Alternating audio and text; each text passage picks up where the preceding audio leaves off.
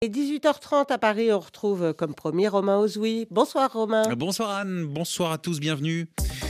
RFI Soir dans 30 minutes, le journal de 19h, puis gros plan sur le fléau qui tue un Américain toutes les 9 minutes, le fentanyl de la famille des opioïdes, 50 fois plus fort, tenez-vous bien, que l'héroïne est au cœur des discussions actuellement entre les États-Unis et la Chine. La colère des agriculteurs, toujours à la une ce soir, depuis la rédaction du Figaro, Yves Tréhard nous décryptera ce que ces derniers veulent obtenir de la part de l'Europe. Reportage ensuite en Jordanie, où les réfugiés palestiniens sont désormais plongés dans la plus grande inquiétude après le désengagement euh, de plusieurs pays, dont les États-Unis, désengagement de l'UNRWA, l'agence onusienne qui leur vient en aide. 19h30 dans une heure, Afrique Soir, la première édition, Sylvie Berruet aux manettes ce soir. Mais pour le moment, c'est l'heure de votre débat. Le débat du jour. Romain Ozoui.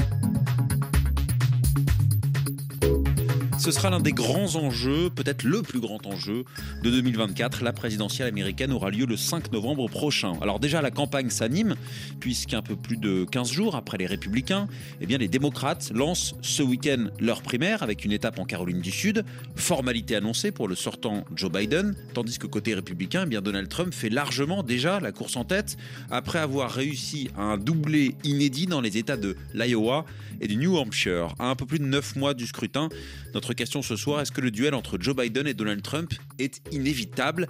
Comment pourrait-il ne pas avoir lieu? On peut prendre la question dans l'autre sens. Quels sont les enjeux? Qu'est-ce que tout cela préfigure? Soyez les bienvenus dans le débat du jour. RFI. Et pour répondre à ces questions, deux invités en studio ce soir à mes côtés. Pierre Gervais, bonsoir. Bonsoir. Vous êtes historien, professeur de civilisation américaine à l'université Sorbonne Nouvelle. Face à vous, Jérôme Viala-Godefroy, bonsoir. Bonsoir. Chargé de cours à, à Sciences Po à Saint-Germain-en-Laye, spécialiste des États-Unis. Merci à vous deux d'avoir accepté l'invitation du débat du jour sur RFI. Alors d'abord, Première question, concernant ces primaires démocrates qui s'ouvrent en, en Caroline du Sud, je disais formalité pour, pour Joe Biden. Tout simplement, est-ce que euh, Pierre Gervais, il peut, Joe Biden, ne pas remporter ces primaires démocrates, il, il, a quels adversaires en face de lui? Non, alors effectivement, ça n'est pas en fait la première primaire démocrate au sens où le New Hampshire euh, a voté dans une primaire qui n'était pas reconnue par le parti, mais qui a quand même existé. Mmh. Euh, Joe Biden n'a que deux concurrents déclarés, un Dean Phillips, qui est euh, un démocrate modéré dont on ne sait pas trop ce qu'il fait là, et Marianne Williamson, qui est surtout connu euh, pour de son côté New Age et la vente de suppléments divers et variés pour la, la santé. donc ce ne sont pas des candidats sérieux et en fait, dans le New Hampshire, où euh, Joe Biden, en accord avec le parti, avait refusé de se présenter, euh, le parti a finalement réalisé qu'avoir Dean Phillips comme seul candidat et donc gagnant n'était pas forcément euh, quelque chose de très positif pour la campagne de Biden et a organisé une campagne d'insertion volontaire du nom de Biden par des volontaires locaux et Biden a gagné 75-25 environ, euh, donc dans une primaire à laquelle il ne se présentait pas au départ. Ouais. Donc Compte tenu de ça, effectivement, la base du Parti démocrate euh, estime que oui, Biden est la solution. C'est déjà ce qu'elle a estimé d'ailleurs euh, en 2020. Euh, donc, c'est ça, voilà, moi, à mon sens, c'est il n'y aura pas de surprise côté mmh. démocrate. Enfin, je ne sais pas ce qu'en pense. Ouais, oui, non, mais c'est sûr que là, du côté démocrate, il y a peu de chances qu'il y ait qu'il y ait un changement. Et du côté républicain non plus, il va y avoir effectivement des décisions, notamment de la Cour suprême là concernant ouais. les de, de, Trump, là, euh, qui aura lieu, les, les, arguments auront lieu le, le, 8, le, 8, février, mais il y a aussi peu de chances, a priori, qu'il soit euh, reconnu, euh, enfin, que l'article, la section 3 du 14e amendement, sans être technique, euh, soit appliqué euh, et qu'il ne puisse pas se présenter que ce soit pour les primaires ou pour l'élection générale. Vous êtes déjà en train de plier le débat hein, sur. Malheureusement, c'est ça. Côté démocrate, vous restez côté démocrate, mm -hmm. Jérôme Vial-Godefroy. Pourquoi il y a des primaires ça, je, je, pose une question plus générale.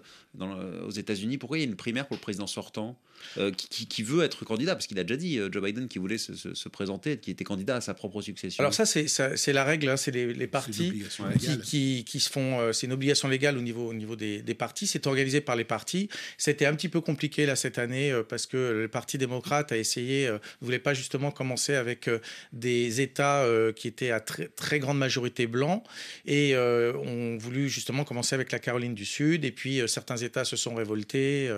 Et alors on voit aussi la puissance des, des, enfin à la fois la faiblesse des partis, mais aussi le fait que ce qui est intéressant du côté républicain, pour revenir un petit peu là, parce qu'il se, se, passe beaucoup de choses du côté républicain, c'est de voir comment Donald Trump vraiment contrôle le parti, et y compris les instances du parti, ou dans certains États, comme dans le Nevada ou la Californie, les, ça a été un petit peu transformé pour lui, pour lui être favorable. C'est-à-dire qu'il a invité à Mar-a-Lago quelques, quelques dignitaires, enfin des, des, des représentants de, de l'État, des, des, différents États chez lui, et le lendemain, enfin pas le lendemain, mais quelques semaines plus tard, ils ont changé les règles dans ces deux États. Euh, donc, les républicains s'adaptent complètement au, candidat Donald Trump. Exactement. Ils, le, mettent, ils le mettent en orbite. Dans une certaine mesure, quand même. Je vais, je vais mettre un petit peu, mm. quand même, un bémol pour histoire de ne pas complètement plier le débat. Il y a quand même plusieurs possibilités. Donc, je, comme, comme Jérôme l'a rappelé, euh, un amendement suite à la guerre de sécession, en fait, interdisait euh, aux officiels qui se sont révoltés contre, qui ont participé à une insurrection contre le gouvernement, d'avoir une charge euh, euh, officielle, justement. Et donc, c'est sur cette base que la Cour suprême devrait effectivement interdire à Trump euh, de se présenter, puisqu'il a effectivement participé à une insurrection. Donc on est en plein dans le cadre hmm. prévu à l'issue de la guerre de sécession.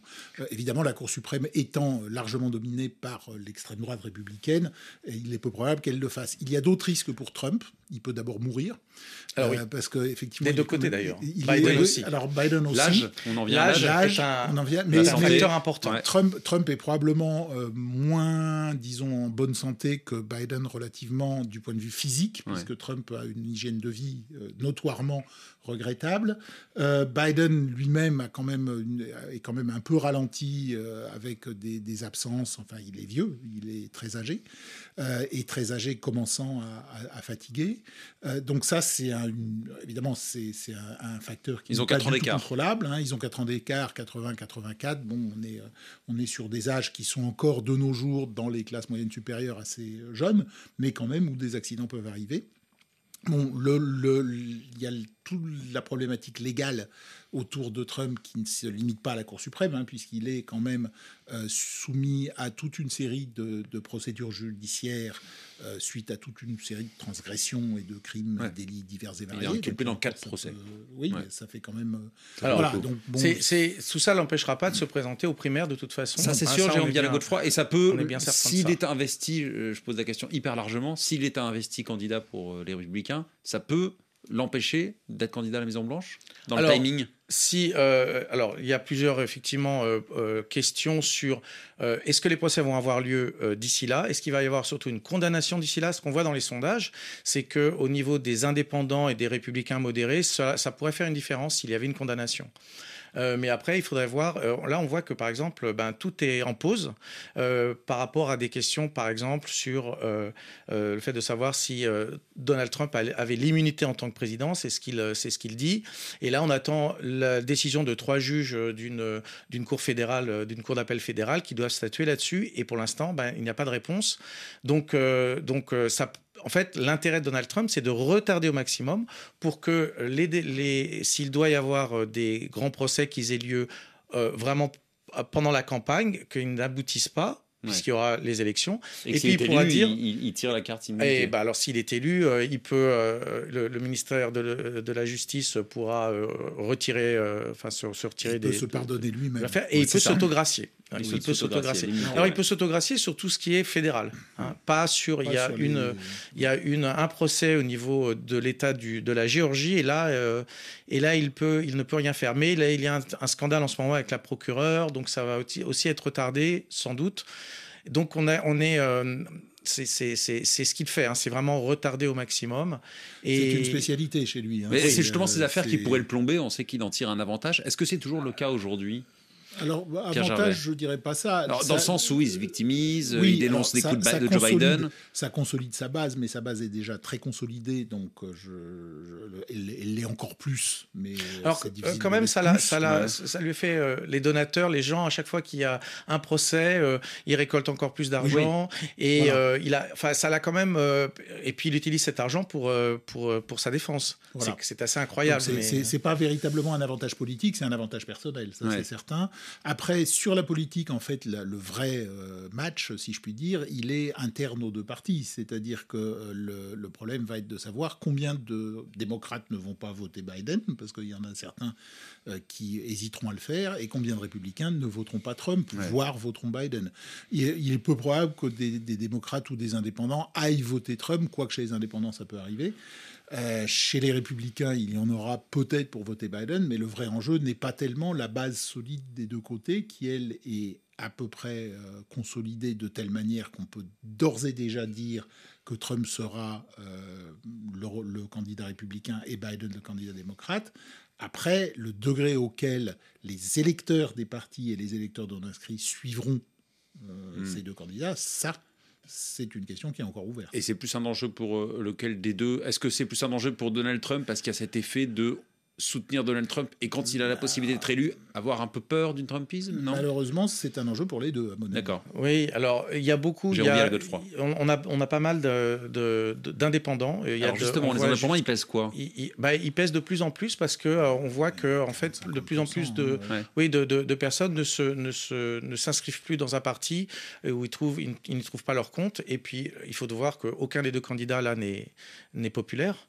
Euh, et donc, ce qui va se passer, c'est euh, est-ce que quel est le moins impopulaire? Et puis, euh, comme le disait Pierre, est-ce qu'ils vont, ils vont aller voter? Et c'est le plus un problème du côté Biden, parce que du côté Trump, il y a une vraie motivation, il y a une sorte de, de, colère, parce que la majorité, par exemple, des républicains, ça c'est quand même assez incroyable, à peu près 70%, sont persuadés que l'élection de 2020 leur a été volée et mm. que Joe Biden n'est pas légitime. Donc ils, sont, ils ont vraiment cette revanche. Euh, et du côté, du côté euh, il y a quelques faiblesses quand même du côté de Joe Biden, euh, avec la jeunesse pour les, la politique par rapport à Israël ça, a eu, ça a un impact important. Et puis euh, le sujet de l'immigration qui peut aussi être un.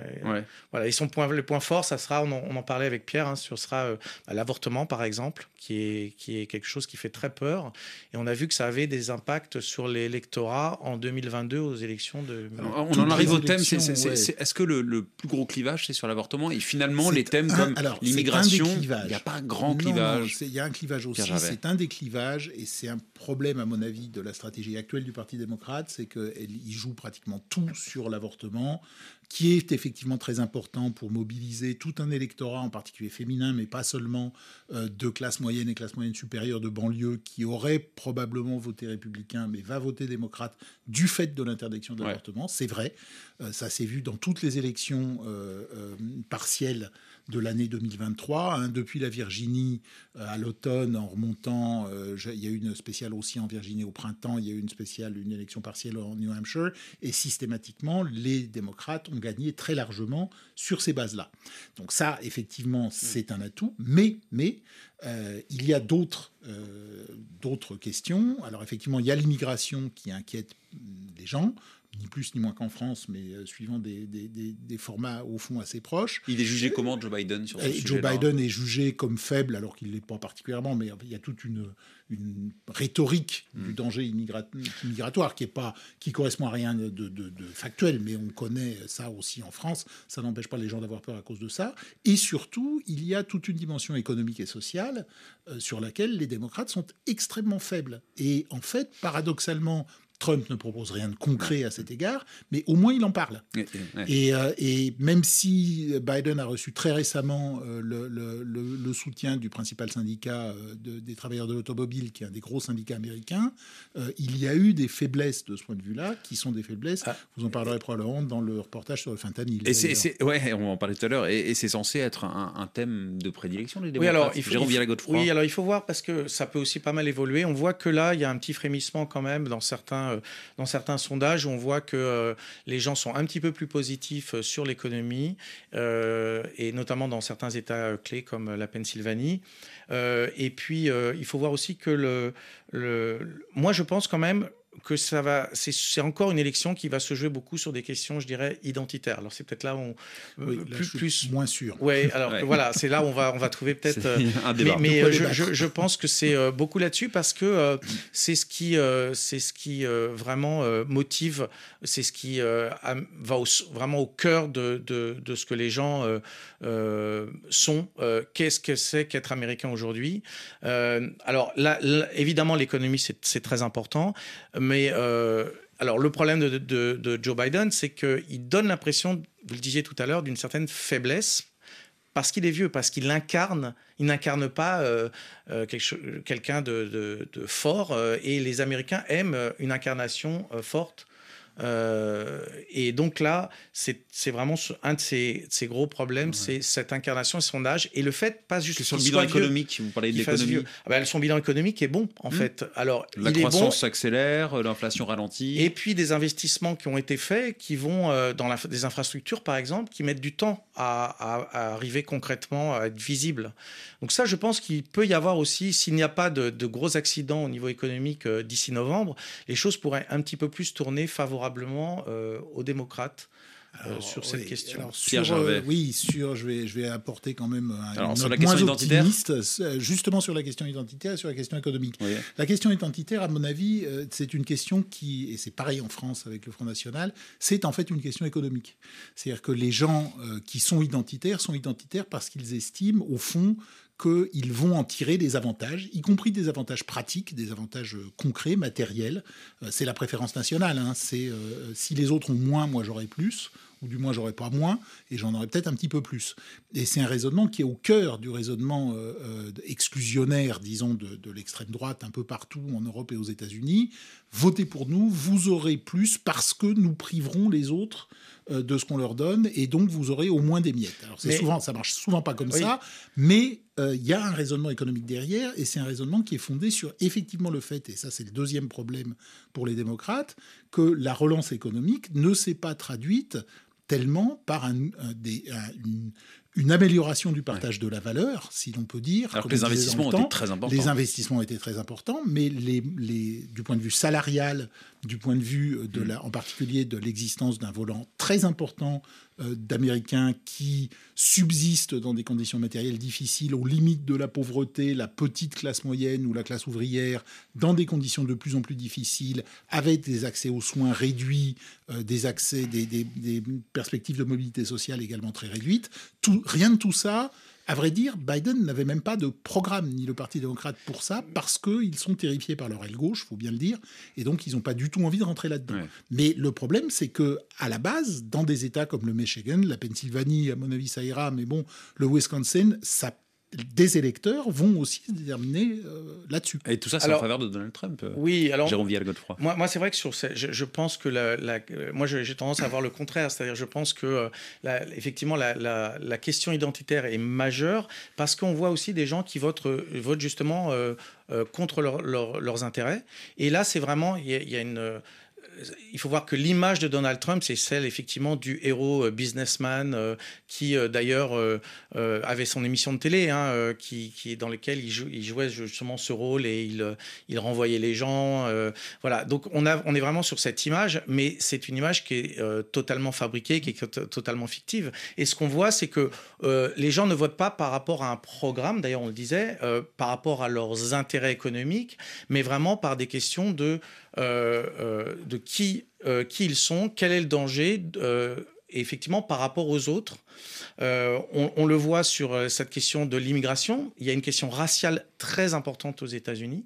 Il y a une question religieuse aussi très importante. Et donc, on a toute une partie chez les républicains de gens qui pensent qu'ils sont persécutés en tant que chrétiens et que en plus il y a la, division on voit bien un peu rurale et urbaine.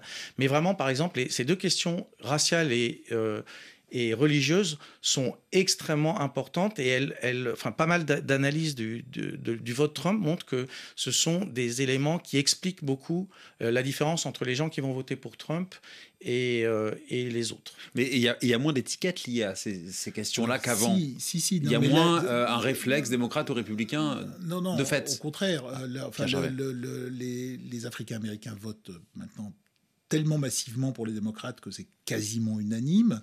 Les hispaniques sont plus euh, euh, divisés, c'est vrai, mais le vote blanc entre guillemets hein, ou rose, si on veut vraiment parler de la vraie couleur de peau, mais euh, c'est ce vote qui n'est pas le vote de, personnes racialisées, est un vote qui est effectivement beaucoup plus républicain.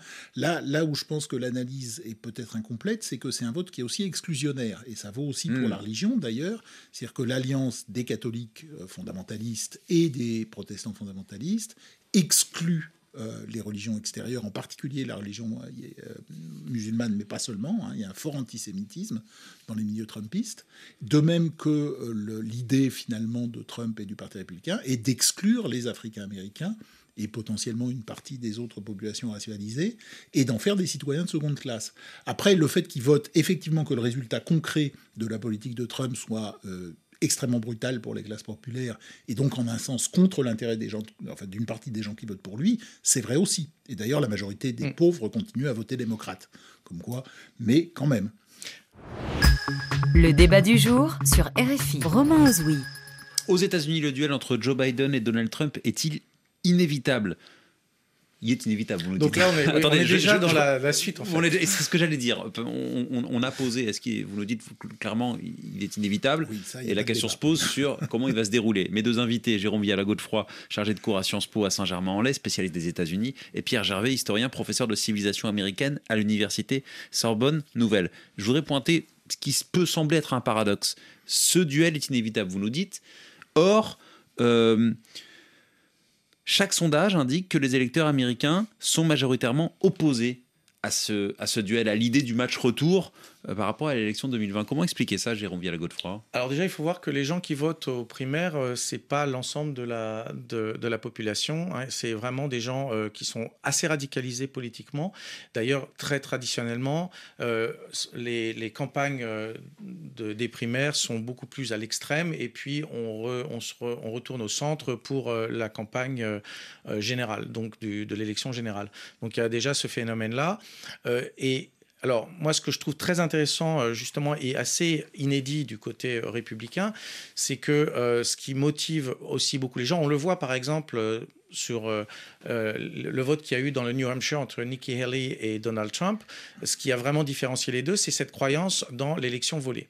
C'est-à-dire que 80%, plus de 80% des électeurs qui ont voté Donald Trump considèrent que l'élection 2020 leur a été volée et 80% de ceux qui ont voté, y compris évidemment des indépendants euh, et des non-affiliés, qui ont voté pour Nikki Haley, pensent que l'élection était légitime. Donc là, on a vraiment... Euh, et c'est pour ça que je revient sur cette idée un peu d'identité, c'est que à la base, pourquoi, comment on peut arriver à avoir 70% des républicains, donc ça fait à peu près 30% de la population quand même, qui, qui, euh, qui croient que l'élection leur a été volée, qui croient ce mensonge. Après le 6 janvier, après, et avec un, qui vote pour un homme qui dit qu'il ne, ne, promet pas de reconnaître le résultat en 2024 s'il ne gagne pas. clairement, la réalité des primaires n'est pas la réalité de l'élection. Alors, la réalité des primaires est la réalité des blocs militants, euh, particulièrement du, du, Parti républicain. Il s'agit d'un bloc euh, qu'on pourrait qualifier de néofasciste. Hein. Mm. C'est un culte du chef, euh, c'est un rejet de la démocratie, c'est un rejet politique. Des, et c'est une, c'est pour ça que le, terme identitaire me gêne un peu parce qu'en en fait c'est une, c'est un projet politique d'exclusion. C'est-à-dire que c'est pas l'identité joue un rôle, mais l'important c'est d'exclure quand même. Euh, c'est hmm. ça l'autre. L'un n'empêche pas l'autre, mais la, partie attirante du programme de Trump pour les populations qui le suivent, et c'est un choix politique de leur part, hein, on en trouve dans tous les milieux, euh, plutôt plus vers les classes moyennes supérieures et les riches, contrairement à ce qu'on dit parfois que dans les classes populaires, mais on trouve partout des gens qui euh, adhèrent à ce programme d'exclusion politique violente. Hmm. Euh, sur une base euh, qui correspond au fascisme des années 30 hein, et qui peut amener à des choses tout à fait euh, tout aussi violentes au, bout du compte. Donc ça, c'est un vrai projet politique hmm. qui fonctionne bien. en face, le problème est que vous n'avez pas véritablement l'équivalent. C'est-à-dire que si vous allez voir, on en parlait avant l'émission avec Jérôme, si vous allez voir le site de campagne des, de, de, Joe Biden à l'heure actuelle, il n'existe pas. C'est-à-dire que le Joe Biden à l'heure où mm. je parle, n'a pas véritablement de site de campagne. Parce qu'il est d'abord président. Euh, il est quand même en campagne, hein. euh, donc euh, on pourrait penser que quelque part il aurait proposé une, campagne, mais en fait non. C'est-à-dire que le, Parti démocrate est un parti qui n'a très, de, de, très grandes difficultés à articuler un projet pour le futur, et il est confronté à un projet très cohérent, extrêmement violent, qui a effectivement l'adhésion. Alors, il y a 30% d'électeurs enregistrés républicains, donc 70% de transportants. 30%, ça nous met 20, 40, 35, ça dépend. 20-25% de la population mmh. suit ce programme-là. Mmh. Ça fait beaucoup de monde. Mais, est-ce qu'il faut voir aussi du côté des... Est-ce qu'il n'y a pas de projet politique, euh, en tout cas de, de, de, programme affiché euh, Joe Biden côté démocrate? Parce que son, son premier programme, c'est d'être contre Donald Trump. Exactement, exactement, parce que c'est ce qu'il a dit d'ailleurs. Hein. Il, il a dit « je me présente parce que euh, je suis l'obstacle à Donald Trump. Je suis le seul qui a gagné contre Donald Trump. Et alors, ce qu'il faut voir, et euh, Pierre en parlait un petit peu plus tôt aussi, c'est que le Parti démocrate est extrêmement diversifié. On parlait souvent de, de Big Tent pour parler du Parti républicain à une époque, le grand chapiteau. Et en fait, là, on a vraiment un parti, démocrate qui, est, qui va d'une gauche euh, new-yorkais, hein, Ocasio-Cortez par exemple, qui est vraiment très très à gauche pour les États-Unis en tout cas, et puis, euh, et puis euh, des, démocrates qui sont beaucoup plus au, centre, et Joe Biden hein, notamment. Et donc, on, en fait, c'est vraiment effectivement, ils se mettent tous derrière Joe Biden par peur aussi de Donald Trump, d'un retour de mm. Donald Trump. C'est vraiment ce qui motive, je pense. Et donc, euh, le programme, euh, et c'est aussi pour ça qu'on n'a on pas eu vraiment de contestation de, de, la, de, Joe Biden qui se présente à nouveau, alors qu'il n'est pas populaire, parce qu'il y a une vraie peur de division, d'arriver divisé euh, aux élections, parce qu'une primaire, quand même, ça, ça divise un petit peu. Hein. il faut, il faut se, se, battre entre, entre soi. Quand je, je demandais à Pierre Gervais si la réalité des primaires n'est pas la réalité de l'élection présidentielle, c'est pas parce que Donald Trump aujourd'hui est plus haut dans les sondages que Joe Biden Non, même qu'il est le favori de la présidentielle Non, je pense que c'est là, c'est là. Alors. Bon, il faut se méfier aussi des sondages hein, parce qu'on est très loin, on est encore loin. Euh, hmm. Et ils sous-estiment en général le vote républicain, c'est ce qu'on avait vu sur les élections mi-mandat en tout cas. C'est devenu très compliqué. Les sondages, les sondages aujourd'hui ont très peu de pertinence, ils sont souvent faits par téléphone. Euh, et souvent par téléphone fixe en plus. Donc il y a, de gros problèmes d'ajustement. De, Les sondeurs n'ont pas particulièrement réussi, euh, ni raté non plus, mais on est très loin du moment où les gens vont véritablement dire ce qu'ils vont voter vraiment. Alors, euh, ce qu'on peut dire, c'est quand il y a une, il n'y a, pas énormément d'écart, donc c'est difficile de dire. Par contre, quand on voit que Donald Trump a 30 points d'écart avec Nikki Haley, euh, ça, on peut être sûr qu'effectivement, euh, il est en tête. Hmm. Mais, mais sur les élections qui en plus auront lieu qu'en novembre, il n'y a pas eu encore une confrontation directe entre Joe Biden et, Donald Trump. On peut pas trop, on peut pas trop savoir. On est déjà sur l'étape d'après, mais ça veut dire que Nikki Haley, qui est la dernière rivale de Donald Trump, zéro chance de le battre. Dans le New Hampshire, qui était un État qui, lui était relativement favorable, avec des républicains modérés en nombre important, elle a réussi à avoir 43% des voix. Bon, ce qui est pas mal, hein. c'était plutôt un succès, c'est plus que ce qu'on pensait, et ça prouve à quel point la base dure trumpiste, finalement, ne reflète pas tout le Parti mmh, républicain, mmh. le Parti républicain est très divisé. C'est l'une des chances de Biden, et qu'un certain nombre de républicains auront beaucoup de mal à voter Trump. Euh, ça, c'est vrai, justement, tous ceux qui ne croient pas euh, à la Sachant que l'élection volée ou quoi que ce soit. Sachant que pas mal d'indépendants et de, enfin, de gens non affiliés au parti s'étaient aussi euh, inscrits pour, pour LA. Pour voter pour LA. Puisqu'on pouvait effectivement s'inscrire. Au total, donc, euh, LA a une base, mais cette base est effectivement minoritaire nettement dans le Parti républicain. Elle sera encore bien plus dans des États moins modérés mm. que le New Hampshire. Y compris en Caroline du Sud, ouais où elle est, euh, qui est la, prochaine étape, où elle est, euh, enfin la prochaine étape vraiment où il y a une, vraie, une vraie euh, compétition, et où elle est, elle était ancienne, ancienne mm. gouverneure, mais il y a une, il y a une forte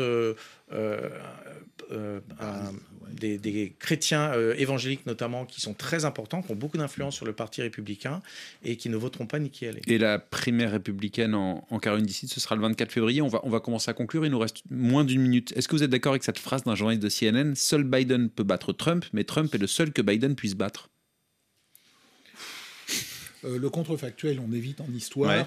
Euh, donc, je ne, je, ne, vais pas répondre. Je ne suis même pas sûr, complètement sûr que Biden peut battre Trump. Je pense que oui et qu'il est favori à l'heure actuelle. Ah. Mais j'irai pas jusqu'à faire des déclarations pareilles. Jérôme via la Godefroy. Oui, non, moi, je, je, on est trop loin. Je, pourrais pas, vraiment, je pourrais pas dire.